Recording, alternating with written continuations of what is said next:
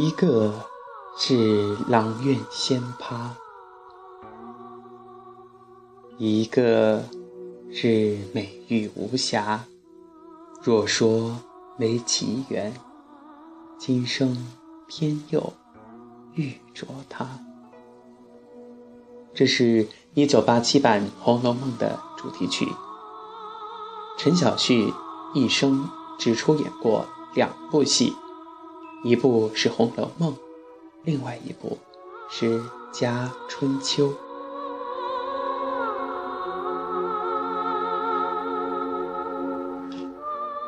一九八四年二月二十三号，《人民日报》《光明日报》刊登了一条新闻：电视剧《红楼梦》摄制组正在筹备，将在全国海选演员，全中国的俊男靓女都激动起来了。成千上万的艺术学校的学生给剧组寄去了简历和照片。当时十八岁的陈小旭也听说了这个消息，但他起初觉得这个事情跟自己一点关系都没有。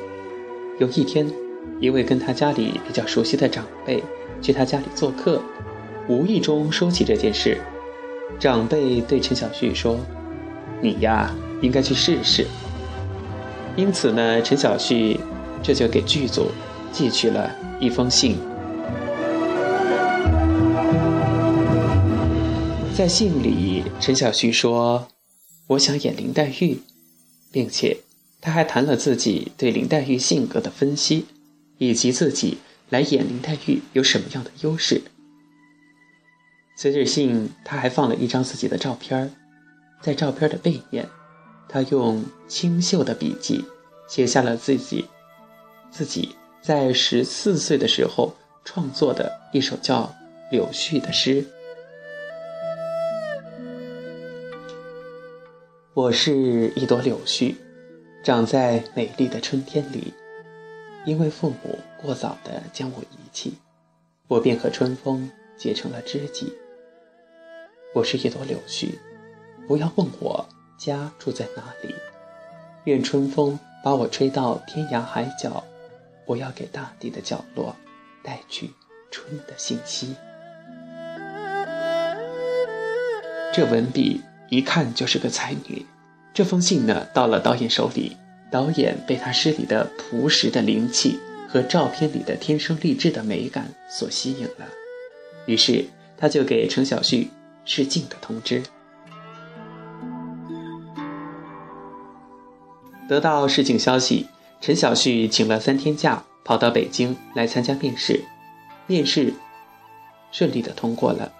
然后陈小旭参加了《红楼梦》剧组的培训班，在培训的时候，导演呢曾有意让他选择其他的角色，但是陈小旭说：“我就是林黛玉，如果我演其他的角色，观众会觉得林黛玉在演另外一个女孩的角色。”她就是这么自信，丝毫不妥协，最终，她也成功的脱颖而出，得到了林黛玉这个角色。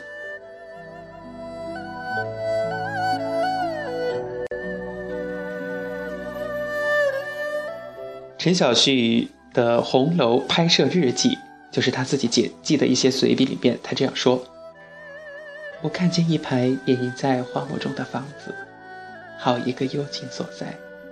楼边的白色围墙，几株淡淡的夹竹桃，这一切令我倍感亲切，仿佛似曾相识。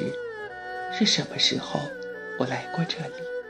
我惊异的自问，在梦里。”在思想里，还是在一万年以前，一种属于前世的相思，使我对这里的一切充满了依恋之情。《红楼梦》整整拍摄了三年，《红楼梦》一播出就轰动了全中国。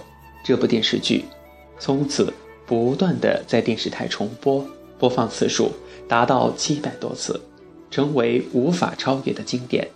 人们更是记住了天生细眉细眼、气质出众的林妹妹的扮演者陈小旭。林黛玉的小气，我就知道别人不剩下的也不会给我。林黛玉的爱是小性子，我做贱坏了身子，我死与你何干？林黛玉的爱吃醋，好好看戏吧，还没唱山门你就装疯了。林黛玉的刻薄，我当是谁？原来是他，我哪里敢挑他呢？林黛玉的决绝。你也不用再哄我，从今以后，我也不敢亲亲二爷，二爷也全当我去了。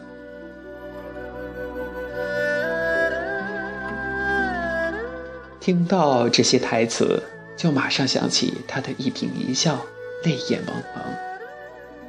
陈小旭演得活灵活现，他的古典美，他的忧郁、敏感、梦幻，似乎都不用费力去表演。因为他本身就是这样的，甚至不能说他演活了林黛玉，应该说他本身就是林黛玉。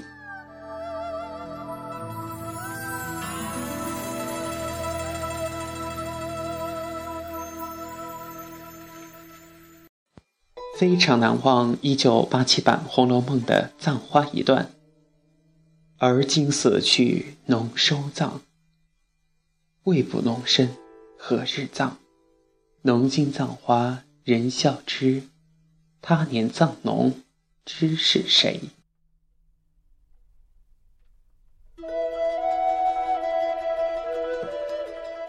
花落人亡两不知。后来，再也没有任何女演员比陈小旭演得更好。人们也因为怀念她，怀念那个时代。那个年代，人的心要澄净得多。剧组就是纯粹的剧组，导演为了艺术而选演员，没有潜规则，没有炒作。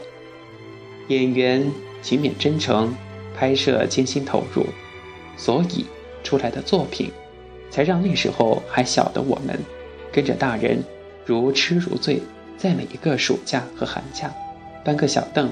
坐在电视机前，热切地盼着主题曲的响起。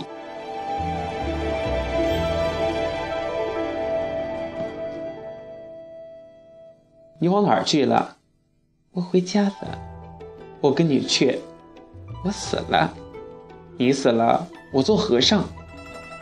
这是一段《红楼梦》里的台词，宝玉和黛玉说的。大观园里的美人们在剧组解散之后，又进入各自的人生，结婚的结婚，出国的出国，做生意的做生意。陈小旭也一样，他本打算继续的做演员，但是拍摄这部电视剧之后，因为林黛玉的角色形象给观众印象太深，很少有剧组再来找他拍戏。他遗憾地说：“《红楼梦》为我打开。”一扇门，但这扇门又很快关上了。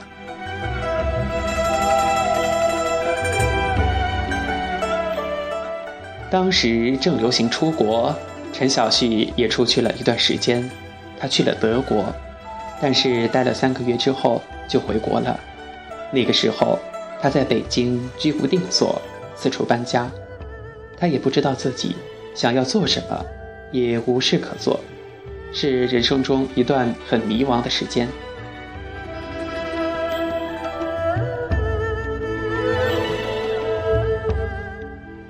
陈小旭说：“直到有一天，我突然发现，父亲母亲不知何时开始衰老、虚弱了，好像随时都有离开我的可能。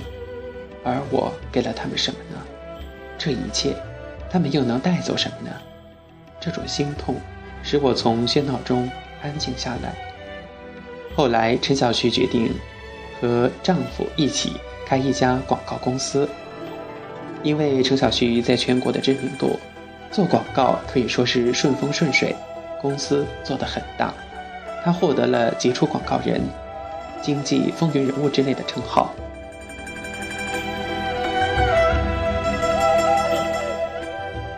有一年，艺术人生做了一期《红楼梦》演员二十年再聚首的节目。令人惊讶的是，其他的女演员都在岁月之中老去，有了时间的痕迹，但是只有陈小旭，也就只有她，还保持着美貌和灵气，没有一丝世故的言谈。主持人问他如何保养的，陈小旭说：“有一个快乐的心态很重要。”要有一个安定的生活，一个有意义的事业，知足，感恩。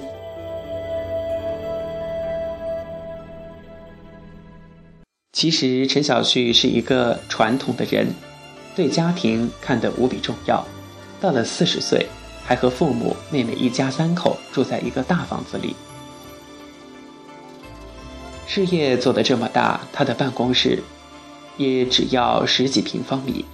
他实话实说，之所以这么专注努力的赚钱，是想让父母和家人过上更好的生活。但是他有了钱，仍然吃素，从不喝酒，过着简朴的生活。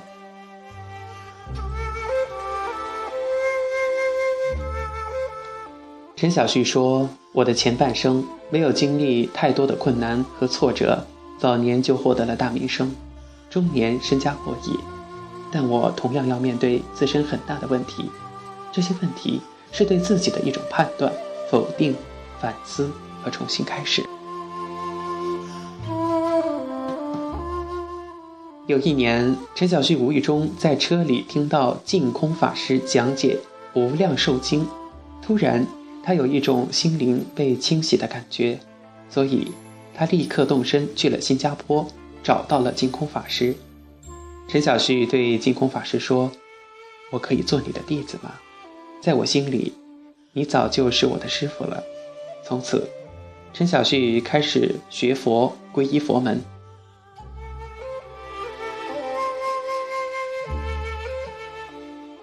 陈小旭说：“白天的工作很繁忙，我会在午休时静坐三十分钟，用来恢复体力，效果很好。失败和成功就变得不重。”不是很重要了，重要的是从中学到了什么，智慧是不是增长了，灵魂是不是长高了，道德是不是提升了？学习在我的生活中占着很大的部分，以后我希望自己能够更多的有关智慧、道德教育的公益事业，在这方面下功夫。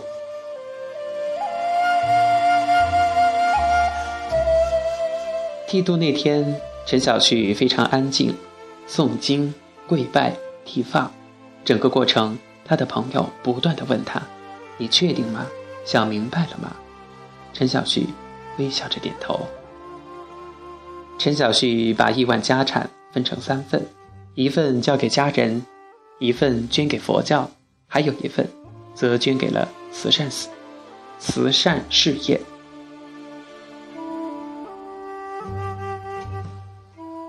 很多人很难理解陈小旭如何舍得，各种猜测、惋惜和流言。这些传言里，有一说是说他已经身患重病。我当时并不相信这种说法，只觉得他对世俗名利的看破，追求一条自己的道路而已。由于媒体沸沸扬扬、咄咄逼人，陈小旭不得不发表了出家声明。是这样说的。感谢大家对我多年来的关心和支持，不惑之年终于走出了我人生最重要、最正确的道路。出家不是消极避世，而是更积极的人生选择。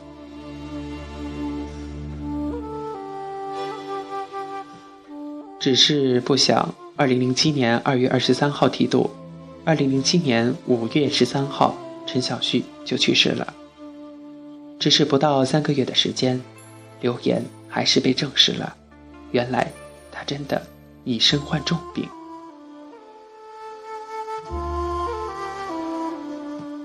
陈小旭患的是乳腺癌，一生清高、真情真性的他，不愿意身体有残缺，所以一直不愿意做手术，一直拖到癌症转移，拖到体重不到八十斤。她的丈夫。一直陪着他，陪他向家人磕头告别，陪她一起剃度出家。她的丈夫在她的道场门外栽满鲜花。陈小旭的生命最后的时刻，选择去了深圳，那里四季温暖，城市干净。道场，道场的窗外鲜花盛开。在离开之前，他喊了几声自己的亲人。日本劫来，还劫去。他曾经谈过自己的人生目标。我的人生目标是，在我寿终正寝之前，能够把人生真正的想清楚、觉悟，并且在有生之年，把自己以前所犯的错误全部都赎罪，然后做一些好事。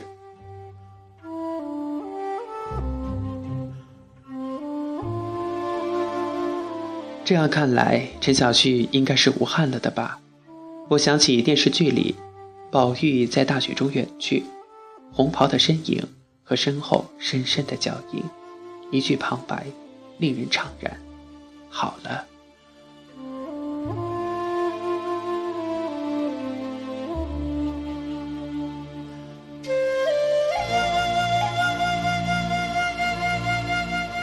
陈小旭早年诗作。这些诗干净灵气，预示着他的命运，令人惊叹。那在节目的最后，就跟大家一起分享这一首《无题》。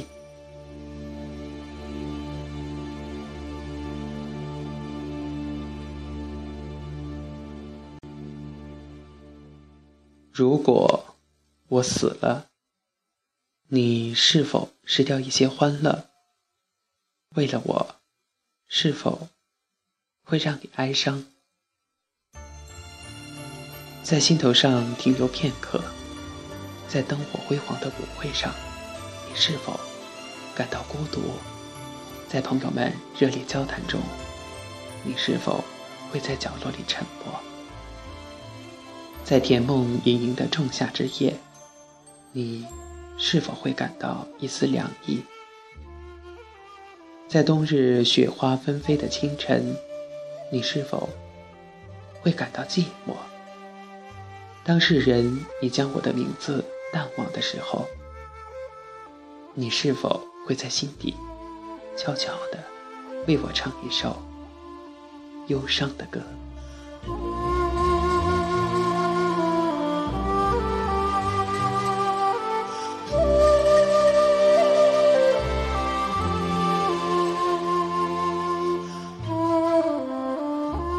好了，亲爱的听众朋友们，欢迎收听本期的人物志。那么到这里，本期节目就结束了。再次感谢大家的收听和点播。这里是荔枝 FM 八五零幺三，指尖流年，我是小熊，咱们再见。